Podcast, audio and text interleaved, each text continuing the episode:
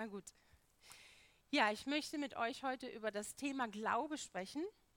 Und zwar Glaube in Krisen. Ich denke, wir alle wissen, dass wir hier seit fast einem Jahr in einer schönen dicken Krise sitzen. Mittlerweile ist es auch eine Wirtschaftskrise geworden. Und ich denke, dass der ein oder andere das unterschiedlich so erlebt und durchgegangen ist. Also bei mir ging es letztes Jahr doch mal hoch und mal runter, da muss ich ganz ehrlich sein. Das hat mich doch in manchen Sachen ziemlich erschüttert. Angefangen hat schon vor der Krise. Im Januar, da habe ich Zysten in den Handgelenken bekommen und konnte auf einmal nicht mehr Lobpreis spielen. Da habe ich dann auch gedacht, was ist denn jetzt los? Ähm, ist jetzt Lobpreis vorbei? Ja, was willst du mir sagen? Dann kam dieser Lockdown der ja viel schlimmer war als der jetzige Lockdown, denn wir durften keine Gottesdienste feiern, wir hatten keine Hauskreise, wir konnten nicht mal unsere Freunde treffen, ja nicht mal eine Person aus dem anderen Haushalt, also absolute Isolation. Man saß dann daheim und ich dachte, was ist jetzt, was geht jetzt eigentlich ab in der Welt? Und dann habe ich letztes Jahr auch noch äh, meinen Job verloren, den ich loslassen musste. Und ich kann mir vorstellen, dass der ein oder andere auch ähnliche Dinge schon erlebt hat und dann geht es mal rauf und mal runter und innerlich schüttelt es einer manchmal ganz schön durch, ja. Und dann kann es so sein, dass man sich auf einmal da wiederfindet, was Jesus, was die Bibel als Kleinglaube bezeichnet, ja, weil der Glaube einfach mal ein bisschen geschrumpft ist. Und darüber möchte ich mit euch heute reden. Und zwar, wie definiert Jesus eigentlich Kleinglaube? Ja, was, was sagt die Bibel darüber? Und ähm, wenn ihr eine Bibel habt, könnt ihr mitlesen. Das schlagen wir auf, Matthäus 6 ab Vers 25. Sonst schafft es vielleicht Annalena auch, das dran zu bringen. Ja, super, Annalena. Okay. Ähm, darum sage ich, also Jesus spricht, darum sage ich euch, ich lese jetzt von meinem Konzept ab, ähm, sorgt euch nicht um euer Leben, was ihr essen und was ihr trinken sollt, noch um euren Leib, was ihr anziehen sollt. Ist nicht das Leben mehr als die Speise und der Leib mehr als die Kleidung? Seht die Vögel des Himmels an.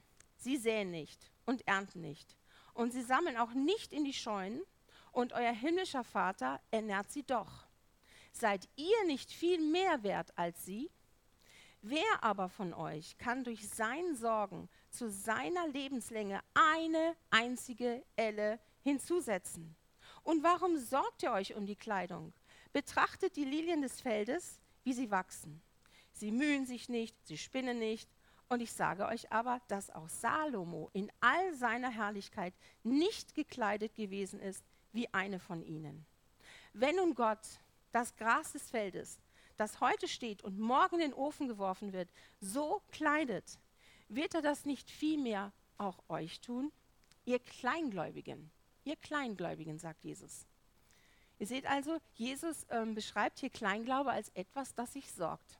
Sorgt um Dinge des alltäglichen Lebens, sorgt um Dinge, die man braucht.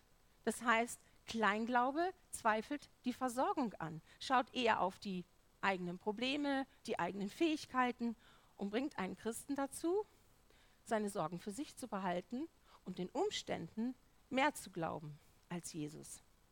Wisst ihr, Sorgen ähm, kann man mit einem Schaukelstuhl vergleichen. Die haben nämlich eine große Gemeinsamkeit. Wenn man einen Schaukelstuhl benutzt und sich sorgt, passiert das Gleiche. Man ist ständig in Bewegung, aber man kommt nicht eindeutig von der Stelle. Mit Sorgen können wir nicht verhindern, dass man krank wird. Mit Sorgen können wir nicht Familienstreitigkeiten äh, verhindern. Mit Sorgen kannst du nicht verhindern, dass eine Beziehung auseinanderbricht oder eine Ehe geschieden wird.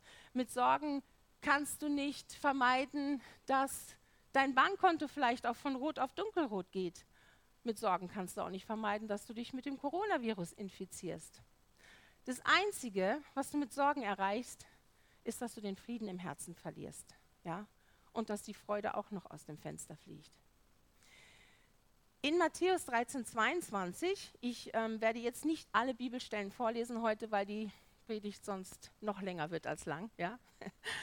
Jesus vergleicht in Matthäus 13, 22, ihr kennt das Gleichnis von Seemann, Sorgen mit spitzen Dornen. Und diese spitzen Dornen ersticken das Wort Gottes in unseren Herzen, sodass wir keine Frucht bringen können. Ja, das heißt, mit anderen Worten, ein sorgenvoller Christ kann nicht wachsen, kann sich nicht entfalten. Er arbeitet schlussendlich gegen den Glauben und blockiert so Gottes Versorgung für sein Leben. Sorgen ist auch etwas, das krank machen kann, ist sogar wissenschaftlich erwiesen und Sorgen können Angst machen. Und ich denke, wenn wir ehrlich sind, das hat jeder von uns schon erlebt. Ich kenne keinen, nicht einen Menschen, der noch nie in seinem Leben Angst gehabt hätte. Gegensatz von Sorge ist ganz einfach Sorglosigkeit. Aber nicht im Sinne von Leichtsinnigkeit oder Unverantwortlichkeit, sondern einfach frei sein von Sorge. So wie König David das schreibt im Psalm 55, Vers 23, da sagt er, wirf auf den Herrn deine Last und er wird dich erhalten, er wird nie mehr zulassen, dass der Gerechte wankt. Aber ihr Lieben, es ist eben mal uns den Rucksack abzuwerfen, ja? Und das ist Training. Das ist regelrechtes, manchmal wirklich hartes Training, wenn diese Sorgen so auf einen einballern. Man braucht ja nur mal die Nachrichten anschauen, sofort abgeben an den Herrn. Ihr kennt alle oder fast alle das Bibelwort bestimmt, 1. Petrus 5, 7. All eure Sorge werft auf ihn, denn er sorgt für euch. So, und wenn wir das dann wirklich schaffen würden, was bewirkt das? Jesaja 26,3 heißt es: einem festen Herzen, das heißt ein Herz, das sich nicht sorgt, bewahrst du den Frieden. Den Frieden, weil es auf dich vertraut. Das heißt, wir können nur Frieden im Herzen haben, wenn wir nicht permanent das Sorgenkarussell drehen und wenn wir dem Herrn vertrauen. Aber wie macht man das denn? So in Krisenzeiten, wenn man so richtig durchgeschüttelt wird, wie schafft man das denn permanent dem Herrn zu vertrauen, ohne zu zweifeln, ohne dass man wieder unten liegt? Gott hat eine sehr interessante Aussage über sich selbst gemacht. Und zwar finden wir die im Alten Testament im 4. Mose 23, Verse 19. Da heißt es, nicht ein Mensch ist Gott, dass er lüge, noch der Sohn eines Menschen, dass ihn etwas gereuen würde. Was er gesagt hat, sollte er es nicht tun. Was er geredet hat, sollte er es nicht ausführen. Wir sehen also, Gott kann nicht lügen. Und was er, was er verspricht, das hält er auch. Ja? Es steht geschrieben, dass alle Verheißungen Gottes, die wir haben durch sein Wort, in Christus ist das Ja und das Amen. Gott kann nicht enttäuschen. Menschen können enttäuschen. Menschen, wenn du dich verlässt, da kann immer was sein. Menschen verändern sich auch mal zum, leider zum Nachteil. Aber Gott verändert sich nicht und bleibt. Und deswegen ist Gott zu 100 Prozent vertrauenswürdig. Was hilft denn noch so gegen Sorgen? Wenn Sorgen in deinem Leben auftauchen, dann erinnere dich doch einfach mal, Entschuldigung, an Gottes überschwängliche Liebe für dich. Ihr kennt bestimmt alle diesen berühmten Vers aus äh, Jeremia 31,3. Ja, mit ewiger Liebe habe ich dich geliebt. Aber dazu müssen wir wissen, wer wir sind in Jesus. Ich meine, ist uns bewusst, dass da jemand ist, der uns von ganzem Herzen liebt, so wie wir sind, durch den wir angenommen sind, wertgeschätzt sind, der uns wunderbar geschaffen setzt, in dessen Augen wir ein Meisterwerk sind. Wenn wir wissen, dass da jemand ist, der uns liebt und der sich um uns kümmert, dann brauchen wir uns auch nicht mehr zu sorgen. Und was natürlich noch wichtig ist, Lobpreis. Lobpreis schneidet den Sorgen sozusagen die Beine ab. Statt unsere Energie dazu verwenden, ähm, uns zu sorgen, sollten wir sie doch lieber dafür verwenden, Gott zu preisen und zu anzubeten. Und Lobpreis bringt uns natürlich vorwärts. Wohin? Zur Antwort, zur Lösung. Und es richtet unseren Fokus wieder nach oben auf Jesus, der alleine rettet. Denkt mal an die Geschichte von Paulus und Silas. Ähm, wenn ihr wollt, könnt ihr das daheim nachlesen, Apostelgeschichte 16. Paulus und Silas wurden ausgepeitscht, geschlagen, kamen in den Kerker, wurden in Fesseln in, gebunden, ja, und die hätten sicherlich guten Grund gehabt, zu jammern und zu klagen. Aber es taten sie nicht. Stattdessen hoben sie um Mitternacht lauthals ihre Stimmen, priesen Gott. Und was war das Ergebnis? Ein Erdbeben geschah, die Ketten fielen ab von, von allen Gefangenen übrigens. Alle Gefängnistüren öffneten sich und die Krönung war, dass der Kerkermeister sich nachher samt der Familie bekehrt hat und hat taufen lassen. Wow. Also wenn das nicht ein Resultat von Lobpreis ist. Es gibt noch ein weiteres Merkmal eines kleinen Glaubens, das, ähm, wie Jesus es definiert. Und zwar, wenn ein äh, Kleinglaube gerät in Panik, wenn ein unerwarteter Sturm aufkommt. Und zwar lesen wir dazu mal Matthäus 8 ab Vers 23. Und da heißt es, als Jesus, Jesus trat in das Schiff und seine Jünger folgten ihm nach. Und siehe, es erhob sich ein großer Sturm auf dem See, sodass das Schiff von den Wellen bedeckt wurde. Jesus aber schlief. Und seine Jünger traten zu ihm, weckten ihn auf und sprachen, Herr, rette uns, wir kommen um. Da sprach er zu ihnen, was seid ihr so furchtsam, ihr Kleingläubigen? Dann stand er auf und befahl den Winden und dem See, und es entstand eine große Stille. Die Menschen aber verwunderten sich und sprachen, wer ist dieser, dass ihm selbst die Winde und der See gehorsam sind? Da kommt also ein unerwarteter Sturm auf und die Jünger geraten in Panik. Da trifft dich auf einmal eine unerwartete Diagnose. Oder du hast eine plötzliche Erkenntnis über dein Kind. Oder du bekommst eine Kündigung. Oder du infizierst dich doch tatsächlich mit diesem Coronavirus. So, was macht denn dann der Kleinglaube? Der gerät in Panik. Und wisst ihr warum? Den Schlüssel dazu finden wir in Vers 27. Dankeschön. Äh, da heißt es nämlich, dass die Jünger sagten, was für einer ist denn dieser, dass die Winde und der See ihm gehorchen?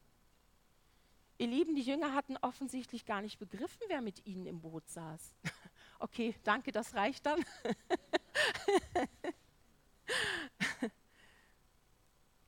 die fragen doch glatt, wer ist denn dieser, dass ihm Wind und See gehorchen? Es war ihnen gar nicht bewusst, wer Jesus war. Und ich möchte euch mal fragen, ist euch eigentlich bewusst, wer mit euch im Lebensboot sitzt? Als ihr euer Leben Jesus anvertraut habt, seid euch bewusst, wer dann bei euch am Steuer sitzt? Seid euch bewusst, dass es wirklich Jesus ist, der Sohn des lebendigen Gottes, der zu Rechten des Allerhöchsten sitzt, der das Alpha und das Omega ist, ja, der das ganze Universum aus dem Nichts geschaffen hat, die Sterne gesetzt, die Meere ausgegossen, der sogar Hölle, Tod und Teufel überwunden hat und der eines Tages wiederkommen wird, wenn es der ist, der mit euch im Boot sitzt, dann braucht, ja, braucht sich auch niemand zu fürchten, denn Wind und Wellen und Sturm gehorchen ihm, auch heute noch. Interessant ist an dieser Geschichte auch, dass die Jünger erwarteten, dass doch Jesus was tun müsste. Das ist auch so ein Charakteristikum von Kleinglaube, der erwartet nämlich immer, Gott muss jetzt was machen, Gott muss jetzt was sagen. Aber dem tiefen, echten Glauben genügt es zu wissen, Jesus ist in meinem Boot. Das genügt, das beruhigt. Ja? Alles muss an Gott, alles muss an Jesus vorbei. Alles, was uns trifft, wird immer geprüft. Aber wichtiger ist es zu fragen, ist Christus wirklich in meinem Boot? Manchmal führt uns Jesus auch in einen Sturm hinein, weil wir dort lernen können, was es heißt, mit ihm auf den Wellen zu gehen. Manchmal lässt er es zu, weil Jesus möchte uns etwas lehren, was uns nur der Sturm lehren kann. Nämlich, dass die Grenzen des Lebens nicht durch uns, sondern durch ihn definiert werden. Denk mal an die Geschichte von Josef. Josef wurde von seinen Brüdern als Sklave verkauft an eine Karawane. Dann geriet er auf den Sklavenmarkt, wurde weiter an Potiphar verkauft. Und später, durch die Hinterhältigkeit von Potiphas Frau, geriet er für 13 Jahre ins Gefängnis. Er wusste natürlich nicht, dass es 13 Jahre waren. Also das war schon eine Situation, die sicherlich ziemlich hoffnungslos erschien. Und ich kann mir auch vorstellen, dass Josef dann und wann mal gezweifelt hat. Das steht zwar hier nicht drin im Wort, ja, aber ich behaupte es einfach mal ganz einfach deswegen, auch Josef war nur ein Mensch. Aber er hatte im Vorhinein ja von Gott schon Verheißung bekommen durch Träume. Er wusste, dass er irgendwann mal in eine gehobene Position kommen würde. Und an diese Verheißung Gottes hat er sich gehalten. Er hat sich da regelrecht dran geklammert und gesagt, was Gott verheißen hat, es wird werden. Es wird werden. Das war sein Halt. Manchmal geraten wir in Krisenzeiten unseres Lebens auch in sowas wie so eine Warteschleife. Kennt ihr das? Da gibt es Situationen in unserem Leben, nichts geht vorwärts, aber auch wirklich gar nichts. Und wir sind versucht, einfach alles hinzuschmeißen. Also mir ist es schon mal so gegangen, da bin ich ehrlich. Aber dieses Wort Warteschleife, ist ein interessantes Wort. Es besteht nämlich aus zwei Wörtern. Warten und schleifen. In den Wartezeiten deines Lebens will Gott dich schleifen. Und wenn wir aber Gott dann in dieser Zeit vertrauen, ja, dann werden wir eines Tages sagen können, Herr, wenn ich nicht durch das gegangen wäre, durch das ich damals gegangen wäre, dann wäre ich heute nicht in der Lage, das zu handeln, was ich heute handeln kann. Wenn ich nicht durch diese Situation damals gegangen wäre, dann hätte ich heute nicht diese Stabilität bekommen für die Dinge, die ich heute handeln soll. Und ihr Lieben, ganz ehrlich, oftmals erkennen wir doch nur rückwirkend die Zusammenhänge. Und dann sehen wir wieder, dass das gute alte Bibelwort stimmt, nämlich dass denen alle Dinge zum Besten dienen, die Gott lieben. Aber Gott lässt uns halt nicht immer die Teilschritte erkennen. Ich meine, Josef hätte damals die, die damalige Welt und seine Familie niemals vor der Hungersnot erretten können, wenn er nicht als Sklave verkauft worden wäre. Er wäre ja niemals sozusagen Bundesernährungsminister geworden, wenn er von seinen Brüdern nicht verkauft worden wäre. Und in den stürmischen Zeiten unseres Lebens, manchmal ist es so, da fühlt man sich wie so ein ausgepresster Schwamm. Ja? Das, das, der Druck wird immer größer und immer größer und noch mehr und noch mehr. Und du denkst jetzt, es geht langsam nicht mehr. Wisst ihr, Lieben, und da ist es so wichtig, dass wir Gott dennoch anbeten, dennoch danken, dennoch preisen. Einfach danken dafür, dass er Gott ist. Wisst ihr, Gott bleibt immer noch Gott, der auf dem Thron sitzt, der das Zepter in der Hand hält, der sich nicht verändert. Gott ist derjenige, der die Dinge unter Kontrolle hat, die wir eben nicht unter Kontrolle haben. Und deswegen müssen wir uns nicht fürchten. Es gibt noch ein Merkmal eines Kleinglaubens, wie Jesus es definiert. Und zwar, Kleinglaube lässt sich von Umständen ablenken. In Matthäus 14 ist diese Geschichte, wo die Jünger im Boot sitzen. Und Jesus kommt jetzt auf dem Wasser auf sie zu. Erst denken sie, es ist ein Gespenst, kriegen Angst, aber Jesus gibt sich ihnen zu erkennen. Und dann ist es interessant, in Matthäus 14, 28, da spricht Petrus folgendes. Er sagt zu Jesus, Herr, wenn du es bist, dann befiehl mir auf dem Wasser zu dir zu kommen. Und Jesus sprach, komm. Und Petrus stieg aus dem Boot und ging auf dem Wasser und kam auf Jesus zu. Also das Unglaubliche geschah. Petrus ist tatsächlich auf dem Wasser gegangen. Aber dann kommen wir eben zum nächsten Vers, wo es heißt, als Petrus aber den starken Wind sah, fürchtete er sich. Und als er anfing zu sinken, schrie er und sprach, Herr, rette mich. Sogleich aber streckte Jesus die Hand aus, ergriff ihn und spricht zu ihm, Kleingläubiger. Da haben wir es wieder, Kleingläubiger, warum zweifelst du? Petrus ließ sich vom Wind und den Wellen ablenken. Nun, er ist tatsächlich auf dem Wasser gegangen. Ich weiß nicht, wie viele Schritte, vielleicht waren es drei, vier, fünf, sechs, keine Ahnung. Aber dann hat er halt den Wind gesehen, der doch nicht so ohne war. Die Wellen waren auch schon ein bisschen höher. Vielleicht hat der Sturm auch noch ziemlich geheult. Ich weiß es nicht. Aber eine Frage hätte ich an euch. Wäre es denn leichter, auf dem Wasser zu gehen, wenn die See ruhig ist?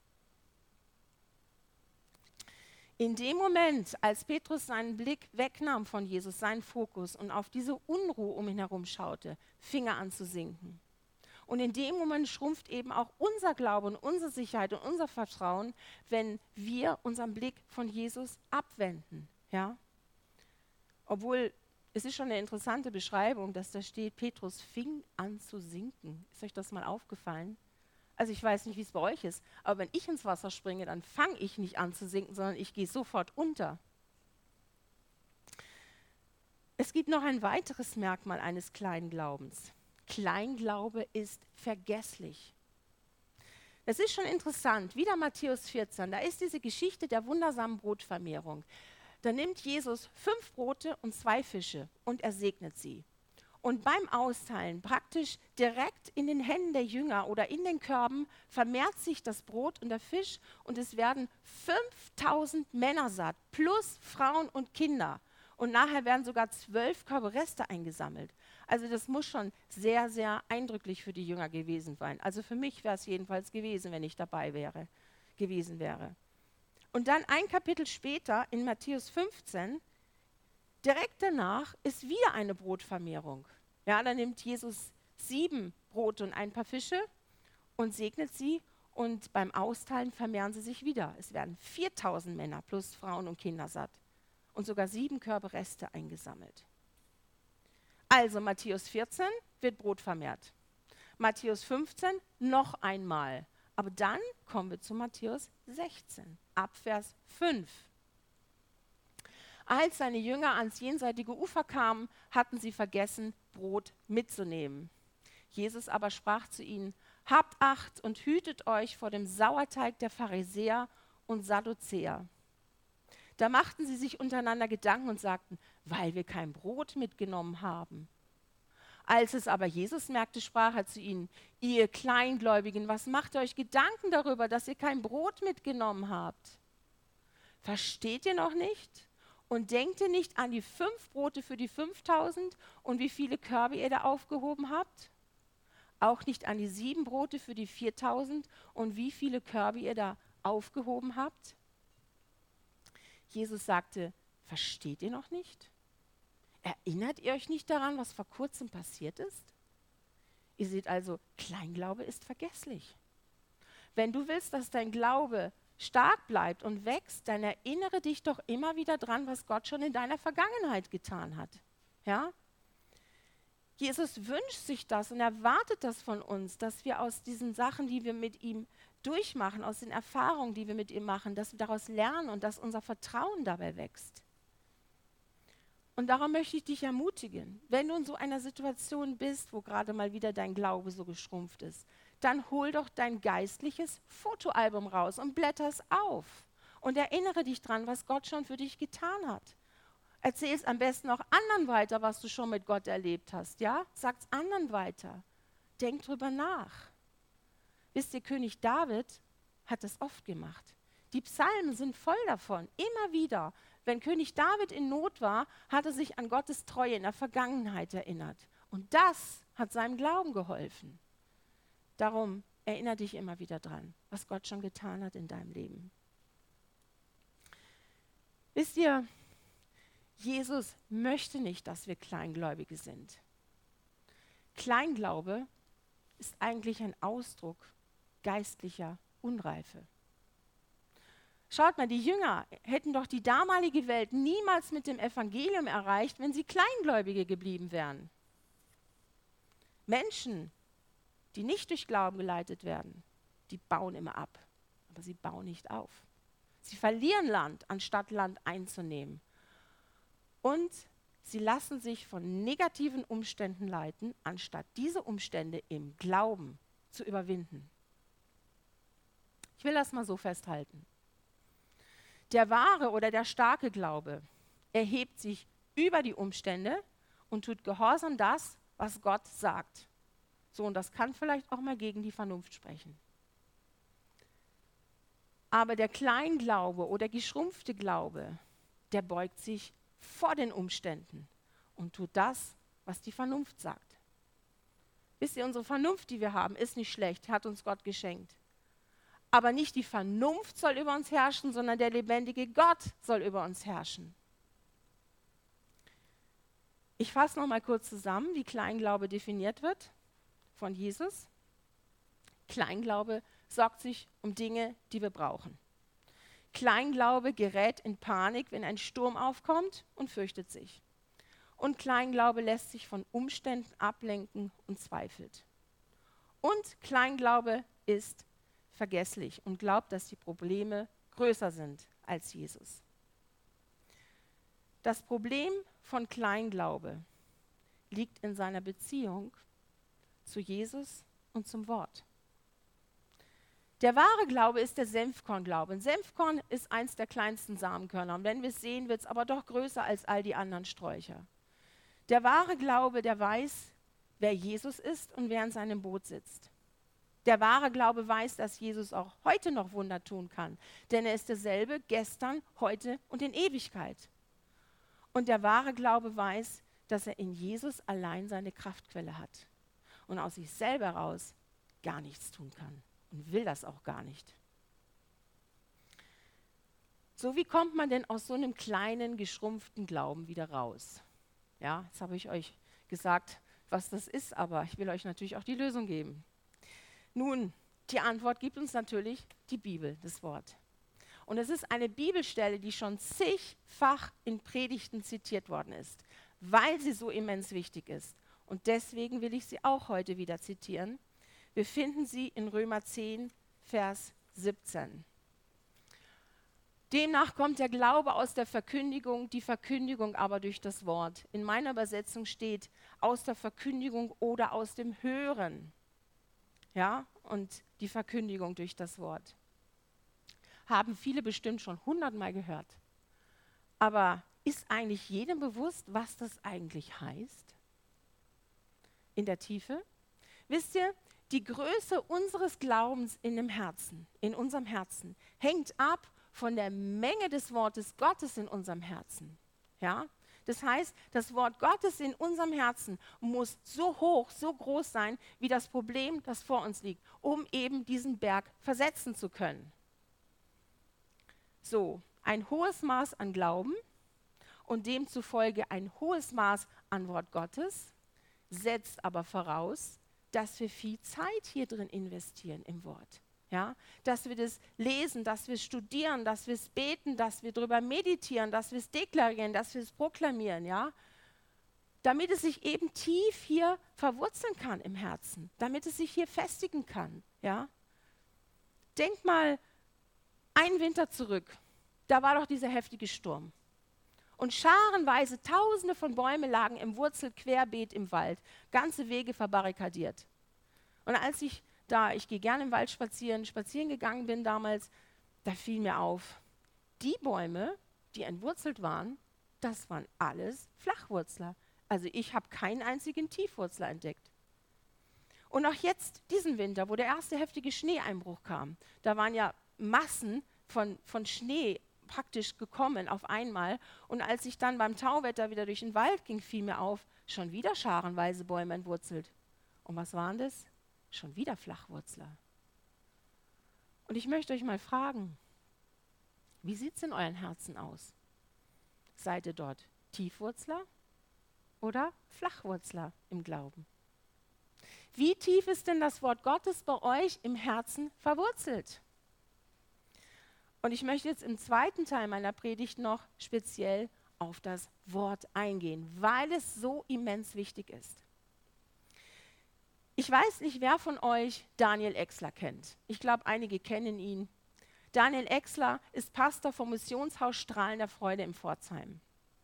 Und Daniel Exler hatte die Gnade schon mehrfach in den Himmel entrückt worden zu sein. Klingt jetzt ein bisschen abgefahren, aber im Geist hatte er wirklich, war er im Himmel und hatte Visionen, hat Dinge gesehen, die man auch in der Bibel nachvollziehen kann. Ja? Es sah auch seine Verwandten. Aber das war interessant, er durfte Jesus Fragen stellen. Und das hat mich so ähm, fasziniert. Und er stellte unter anderem die Frage, Jesus, wie sieht eigentlich das Wort Gottes aus? Ich meine, wir kennen das, ja, das ist eine Bibel, ja, es ist gedruckt, das ist ein Buch, schlägst du auf, kannst du drin lesen, was du hoffentlich auch tust. Aber wie kann man sich das geistlich vorstellen? Und dann sieht er Jesus Gesicht von der Seite und das Gesicht von Jesus ist viel, viel größer als das ganze Universum, als die ganzen Alexi Galaxien.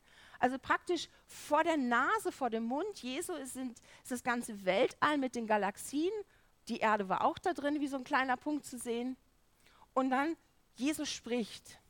Und das Wort seiner Kraft ist das, was die Sonne von der Erde weghält.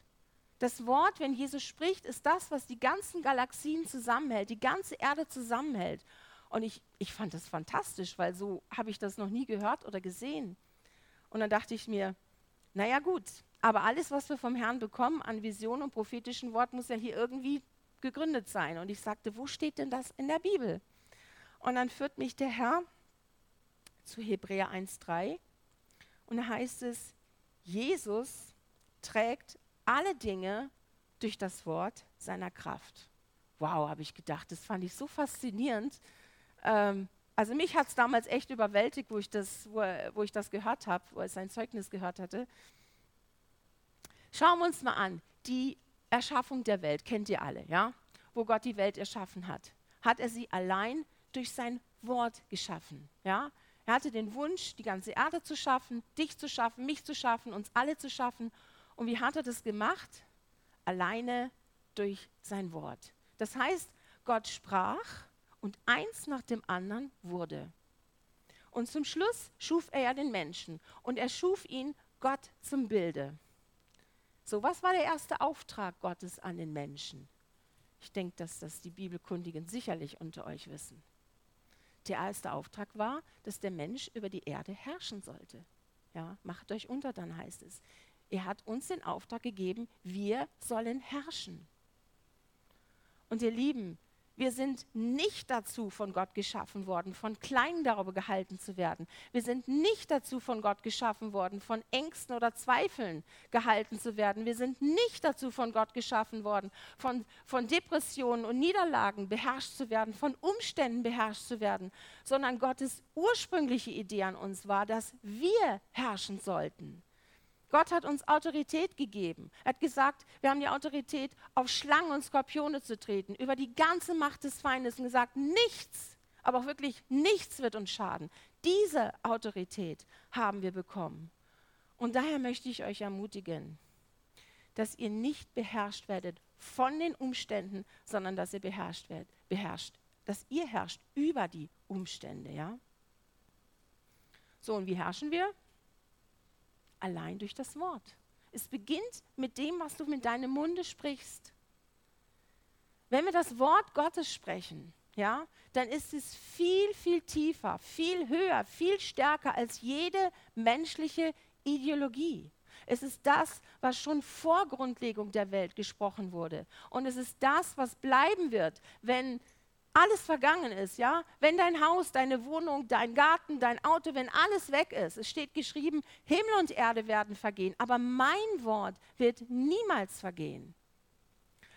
Wenn wir unser Leben hier drauf basieren, auf Gottes Wort, wenn wir unser Leben hier drauf legen, dann haben wir ein Fundament, das niemals vergehen wird und das, ist, das unerschütterlich ist und ihr Lieben, das ist in der jetzigen Zeit so immens wichtig, dass wir ein Fundament haben, das unerschütterlich ist.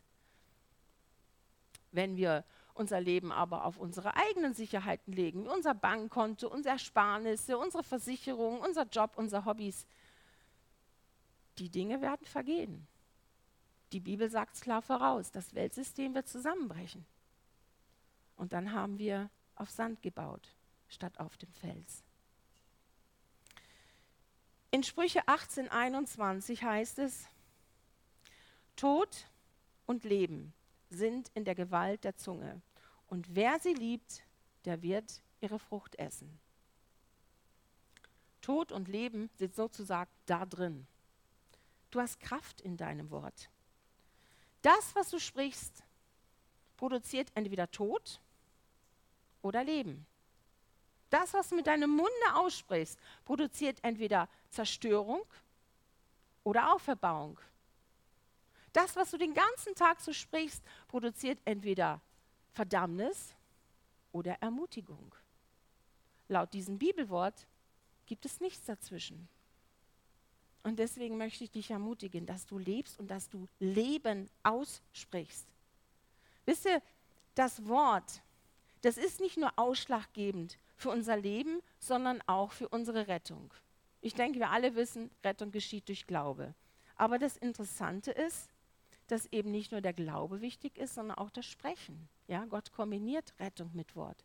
Schauen wir uns das mal an in Römer 10, die Verse 9 und 10. Da heißt es, denn wenn du mit deinem Mund Jesus als den Herrn bekennst und in deinem Herzen glaubst, dass Gott ihn aus den Toten auferweckt hat, so wirst du gerettet. Und jetzt kommt die Erklärung, denn mit dem Herzen glaubt man, um gerecht zu werden, und mit dem Mund bekennt man, um gerettet zu werden. Das heißt, Rettung basiert also mit einmal mit dem, was ich im Herzen glaube und einmal mit dem, was ich mit dem Mund ausspreche. Das heißt, Gott kombiniert Rettung und das ewige Leben nicht nur mit all dem, was ich hier so im Herzen habe und denke und glaube und meine, sondern auch mit dem, was ich mit dem Mund ausspreche. Das wird sozusagen verbunden und so kommt Rettung zustande. Okay, die meisten von euch wissen das. Aber deswegen möchte ich euch ermutigen, dass du nicht nur denkst, ja, sondern dass du entsprechend dem Glauben auch sprichst. Der Glaubende spricht. Und der biblische Maßstab ist nicht, dass du redest, was du so denkst und was du so fühlst, sondern dass du redest, was das Wort Gottes sagt. Achte darauf. Das, was du sprichst, deine Zunge, es hat Auswirkungen auf dein Leben. Es hat Auswirkungen auf deine Zukunft. Im 1. Petrus 3, Verse 10 bis 11 steht, denn wem das Leben lieb ist und wer gute Tage sehen will, der bewahre seine Zunge vor Bösen und seine Lippen, dass sie nicht Trug reden. Er wende sich ab vom Bösen und tue Gutes, er suche den Frieden und jage ihm nach. Wer will gute Tage sehen? Der bewahre seine Zunge und seine Lippe vor Bösen. Die Zukunft deiner Tage hängt sozusagen an deiner Lippe und deiner Zunge, denn das, was wir reden, empfangen wir auch wieder. Dieser kleine Inhalt ist entscheidend, was mal in zehn Jahren in deinem Leben sein wird. Vielleicht fährst du ja auch schon die Ernte von dem ein, was du schon vor Jahren mal gesät hast in Worten. Wenn du morgens aufwachst, dann sag nicht, oh, mir tut mein Rücken weh und mein Knie und oh, meine Schulter und gestern mein Mann, Mann, wir hatten so einen Stress miteinander und überhaupt, mein Kind hat mich so genervt und dieser Stress auf der Arbeit. Ihr Lieben, wenn wir negativ reden über Menschen oder Umstände, dann blockieren wir Gottes Segen für unser Leben. Wir blockieren es. Wenn du morgens aufstehst, dann sag lieber, wow, was für ein wunderbarer Tag heute ist, egal ob es regnet, schneit oder Sonne scheint. Ja? Was für ein Abenteuer, Jesus, hast du heute für uns beide vorbereitet? Klar, du kannst natürlich sagen, naja, bald werde ich 60, stimmt auch, dann werde ich 70 und dann geht es bergab. Ihr Lieben, die Welt sagt, wenn du alt wirst, geht es bergab. Aber was sagt das Wort? Willst du gute Tage sehen? Was sollen wir machen? Zunge und Lippe vor dem Bösen bewahren. Das Wort Gottes hat absolute Kraft zur Veränderung. Darum achte darauf, was du sprichst. Es hat Auswirkungen auf deine Zukunft, auf dein Leben. Und ich möchte dich ermutigen, dass du niemals sprichst, wenn du in Gefühlen steckst. Ja? Wenn Gefühle dich gerade ähm, beeinflussen, wenn du im Zorn bist, wenn Menschen dich verletzt haben, wenn du eifersüchtig bist, wenn, wenn da Ärger hochkommt, was auch immer. Sprich niemals in Gefühlen. Erlaube dem Teufel nicht, dass er deine dir von Gott gegebene Autorität benutzt. Entweder sprichst du im Glauben oder du schweigst. Achtet drauf, es hat Auswirkungen auf deine Familie, auf dein Leben, auf deine Gesundheit, alle Worte, die du sprichst. Und ich möchte euch heute mal fragen, was sprichst du den ganzen Tag? Was sprichst du über deine Gemeinde? Was sprichst du über deinen Ehepartner, dein Kind, deine Eltern, deine Geschwister, deine Kollegen? Was sind die Worte, die du sprichst? Tod oder Leben? sind in der Gewalt deiner Zunge. Was sprichst du über deine Umstände? Ich möchte dich heute ermutigen, dass du im Glauben sprichst. Achte auf deine Worte. Es hat Auswirkungen. Dein Glaube, dein Gebet hat eine Wirkung auf die Menschen um dich herum, auf deine Familie, auf deine Gemeinde, wo auch immer du bist. Darum lasst uns Menschen sein, die im Glauben sprechen, ja? Lasst uns das Wort Gottes sprechen, aber lasst uns auch glauben, was wir sprechen, nicht einfach so dahinreden. Mit jedem Wort, das du sprichst, hört dein eigenes Ohr es und es kommt in dein Herz und es produziert Glaube. Aber wenn du negative Worte sprichst, produziert es Unglaube. Ist es nicht interessant? Als Jesus auf der Erde war, er hat viel geheilt und er hat immer wieder gesagt, dir geschehe nach deinem Glauben. Der hat nie gesagt, ich, ja, oder er hat gesagt, ähm, dein Glaube hat dich geheilt. Also der hat nie gesagt, ich, Jesus, habe dich geheilt, sondern immer dein Glaube hat dich geheilt. Und ich finde das total interessant. Ähm, dass, dass er nach dem Glauben, dass er das betont hat. Und, ähm, und der Glaube kommt eben zustande, indem wir die Verheißung Gottes aussprechen, indem wir Dinge aussprechen, die vielleicht noch nicht sind. Und dann hören wir es und dann kommt der Glaube in unseren Herzen zustande. Und deswegen möchte ich dich ermutigen, dass du nicht mehr nach den negativen Tatsachen sprichst, die du vielleicht hörst, die du siehst, die du fühlst, die du empfindest, sondern dass du gemäß dem Wort Gottes sprichst. Klar, deine Gefühle werden sagen, nee, das ist überhaupt nicht wahr. Aber dein Geist wird sagen, ja, es ist wahr, denn das Wort sagt es so. Unsere Aufgabe ist es zu glauben. Und Jesu Aufgabe? Nun, er weiß den Tag, wann er ein Wunder zustande bringt. Vielleicht betest du eine Minute und es passiert. Vielleicht schon nach einem Tag. Vielleicht dauert es aber auch ein Jahr oder zehn Jahre? Ich kann es dir nicht sagen. Aber ich möchte dich ermutigen, gib nicht auf. Wenn du heute aufgibst, weißt du nicht, ob du morgen durchgebrochen wärst. Es gibt noch zwei kleine Bibelverse, die sehr interessant sind zu dem Thema Glaube. Und zwar in Römer 14, 23, da heißt es, alles aber, was nicht aus Glauben ist, ist Sünde. Also das ist schon ziemlich heavy, das muss man sich mal auf der Zunge zergehen lassen. Alles aber, was nicht aus Glauben ist, ist Sünde. Also ich hatte da schon eine Weile dran zu schlucken und zu kauen. Darum möchte ich euch ermutigen, sprecht im Glauben. Und in Hebräer 11,6 heißt es, ohne Glaube, aber es ist unmöglich, Gott zu gefallen. Darum möchte ich euch ans Herz legen, wenn ihr Gott gefallen wollt, dann sprecht im Glauben.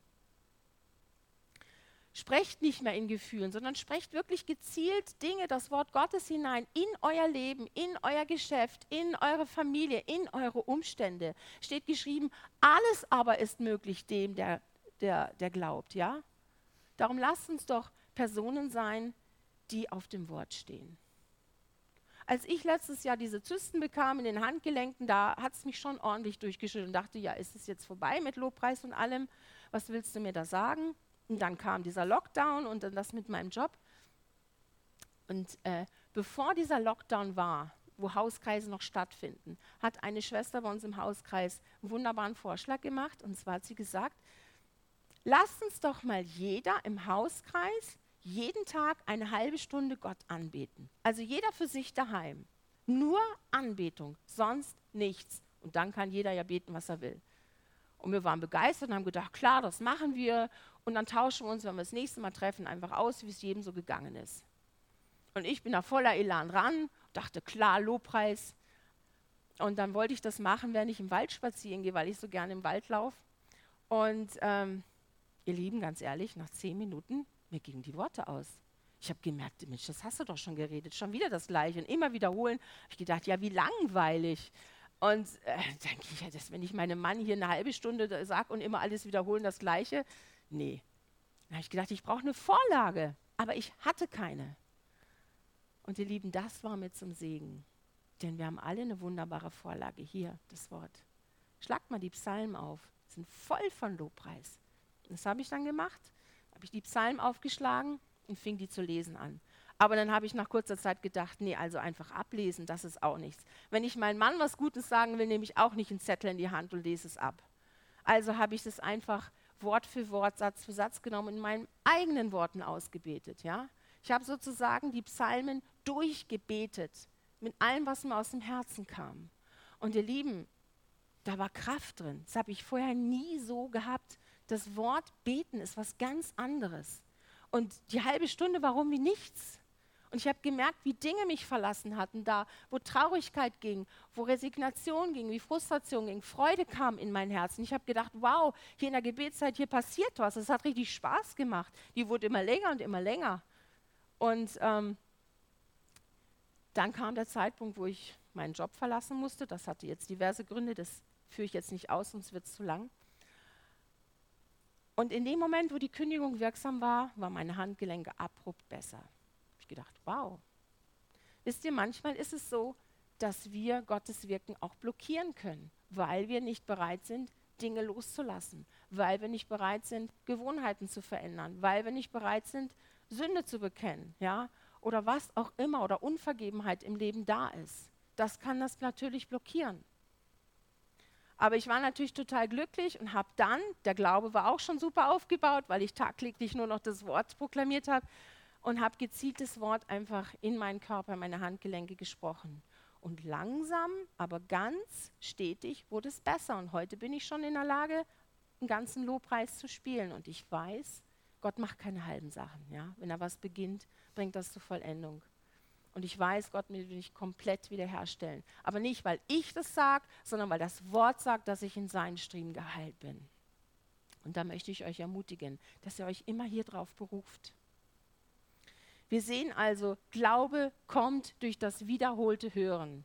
Praktisch Glaube kommt so lange, bis er bei uns ankommt und dann den Berg unser Problem versetzt. Aber wenn Glaube kommen kann, kann er ja auch wieder gehen. Das heißt, es liegt an uns, wir müssen Glaube ständig füttern, damit er eben immer wieder am Kommen ist oder am besten da bleibt und nicht klein und schwach bleibt. Weil der Glaube von gestern reicht nun mal nicht für die Herausforderungen von morgen aus. Und das andere, ihr Lieben, wir brauchen Zeit mit Jesus. Wir brauchen diese intime, vertraute Zeit mit ihm, wo wir ihm unser Herz ausschütten, wo wir ihm anbeten, wo wir ihm danken, wo Zeit einfach auf seine Stimme zu hören. Wisst ihr, desto besser wir Jesus kennenlernen, desto mehr werden wir ihm auch vertrauen. Das ist ganz logisch. Und für diejenigen unter euch, die schon länger im Glauben sind, möchte ich mal daran erinnern, Jesus, die Bibel sagt, Jesus ist unser Bräutigam und wir sind seine Braut. So was für eine Beziehung hat denn eine Braut mit ihrem Bräutigam? Das ist mehr als nur ein netter Freund. Und wie sieht unsere Zeit, die wir mit ihm zusammen verbringen, aus? Wisst ihr, die Zeit mit Jesus und mit seinem Wort, das ist genau das, was uns nur Ruhe und Frieden bringen kann. Ja? Was uns Gelassenheit gibt, um in den nächsten Sturm zu schauen. Was uns vielleicht auch Weisung gibt für den nächsten Schritt und füllt auch die Bereiche in unserem Herzen, wo Mangel ist. Liebesmangel zum Beispiel. So viele Menschen haben durch Verletzung Liebesmangel. Wir brauchen also beides. Zeit mit dem geschriebenen Wort der Bibel und Zeit mit dem lebendigen Wort Jesus. Das füttert unseren Geist, sodass die Dinge in der Seele wie eben Sorge, Furcht, Panik, Ängste, dass die endlich mal verschwinden hoffentlich oder so klein werden, dass sie nichts mehr zu melden haben bin gleich am Schluss. Es gibt einen Vers, den ich in meiner Gebetszeit sehr gerne und sehr oft zitiere. Und zwar finden wir den in Römer 8, Vers 2. Und da heißt es, das Gesetz des Geistes des Lebens in Christus Jesus hat mich frei gemacht vom Gesetz der Sünde und des Todes. Und ich sage immer noch gerne dazu, und den möglichen Folgen der Sünde, nämlich Krankheit. Ihr Lieben, Krankheiten die zum Tode führen können, wie zum Beispiel Krebs oder Schlaganfall oder Herzinfarkt oder auch dieses Covid-19-Virus. Krankheiten, die zum Tode führen können, arbeiten immer in diesem Gesetz des Todes. Und alle Menschen sind in diesem Gesetz. Aber es gibt ein Gesetz, das über diesem Gesetz der Sünde und des Todes ist, nach Römer 8, Vers 2. Und dieses Gesetz können wir nur im Glauben ergreifen, ja, und mit den Worten unseres Mundes aussprechen. Und deswegen möchte ich euch ermutigen, dass nicht nur eure Rettung durch Glaube und Wort zustande kommt, sondern euer ganzes Leben neu zustande kommt. Auf einen neuen Level, auf eine neue Ebene, wo ihr anfangt zu herrschen. Der Zustand zum Beispiel unserer Gesundheit, egal wie der jetzt ist, ob gut oder schlecht, das ist eine Realität. Die lässt sich nicht leugnen. Aber es gibt eine, äh, etwas, das viel, viel größer ist als diese Realität.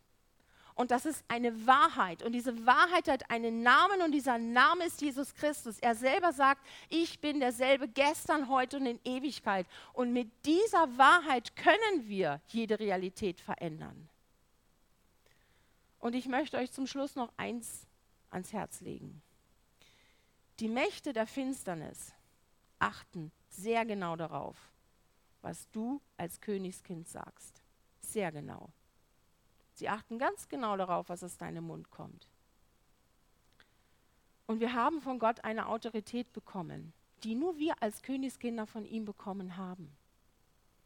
So, wenn wir jetzt aus diesen Gefühlen heraus sprechen, wie ich sie vorhin aufgezählt habe, ob das Ärger ist oder Verletzung oder was auch immer. Wenn wir aus diesen Gefühlen heraus sprechen, dann geben wir dem Teufel ein ganz legales Anrecht, diese uns von Gott gegebene Autorität zu benutzen. Und mit den negativen Worten die wir dann sprechen, wird unser Mund ein Werkzeug des Teufels. Ich kann mir jetzt vorstellen, dass bei dem einen oder anderen jetzt einfach in Gedanken auch Dinge hochgekommen sind, wo er denkt, Mensch, da habe ich oft eigentlich schon in Resignation gesprochen, da habe ich so Larifari gesprochen, da war ich in Ärger, da hat mich jemand so verletzt, da war ich so frustriert in der Situation. Und ihr denkt euch, so, wie komme ich da raus?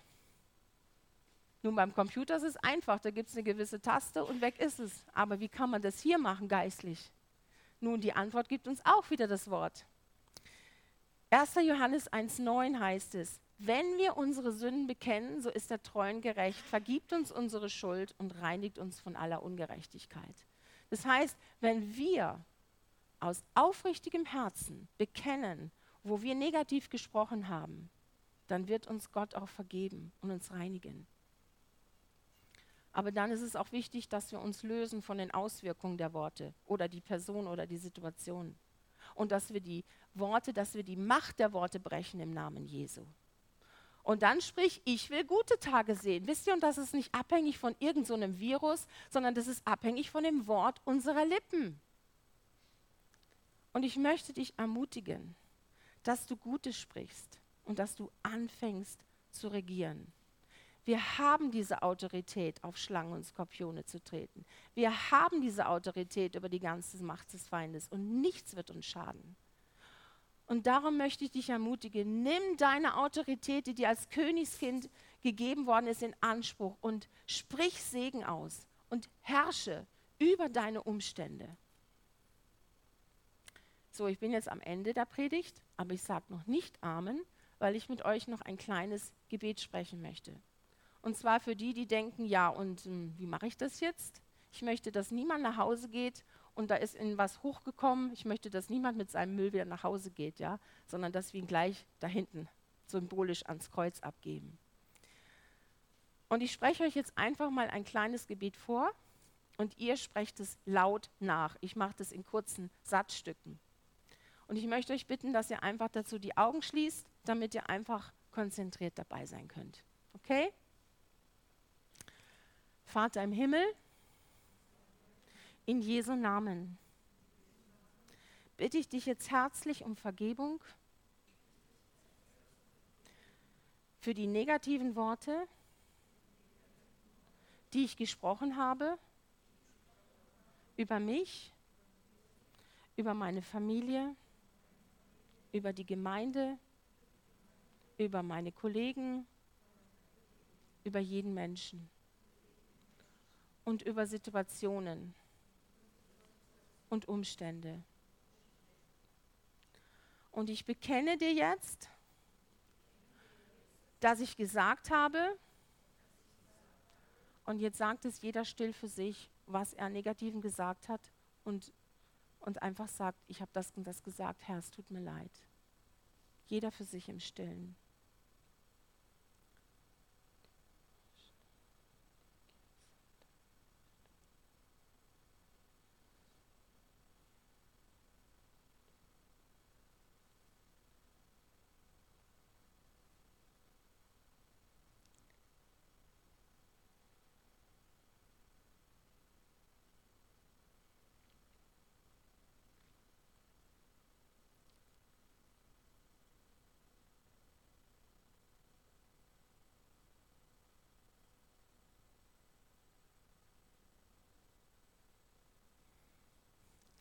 Jesus, und ich danke dir,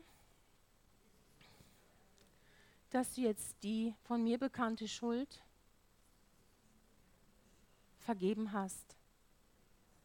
Und ich löse mich jetzt in Jesu Namen von den Auswirkungen meiner negativen Worte. Und ich löse auch die Menschen und die Situationen, über die ich das ausgesprochen hatte. Und in Jesu Namen nehme ich jetzt Autorität über die Macht der Worte, die ich gesprochen habe, und breche sie im Namen Jesu, dass sie nicht mehr existent sind. Amen. Und jetzt nehmt ihr das Wort und sprecht in eure Situation hinein. Bekennt nicht mehr Niederlage, sondern sagt, Gott lässt mich alle Zeit triumphieren in Christus. Ja? Sagt nicht mehr, ich habe Angst, sondern ich habe den Geist der Furcht, der Lieb äh, ich habe den Geist der Kraft, der Liebe und der Besonnenheit. Ja? Bekennt nicht mehr Schwäche, sondern sagt, ich bin stark im Herrn und in Macht seiner Stärke. Sagt nicht mehr, ich kann es nicht, sondern ich vermag alles durch den, der mich mächtig macht. Ihr werdet für jede Situation alles hier drin Worte finden, die ihr aussprechen könnt. Das garantiere ich euch. Es ist voll davon. Und ich möchte euch ermutigen und ihr werdet sehen, ihr werdet Segen empfangen, weil ihr Segen sät. So, jetzt bin ich am Schluss. Amen.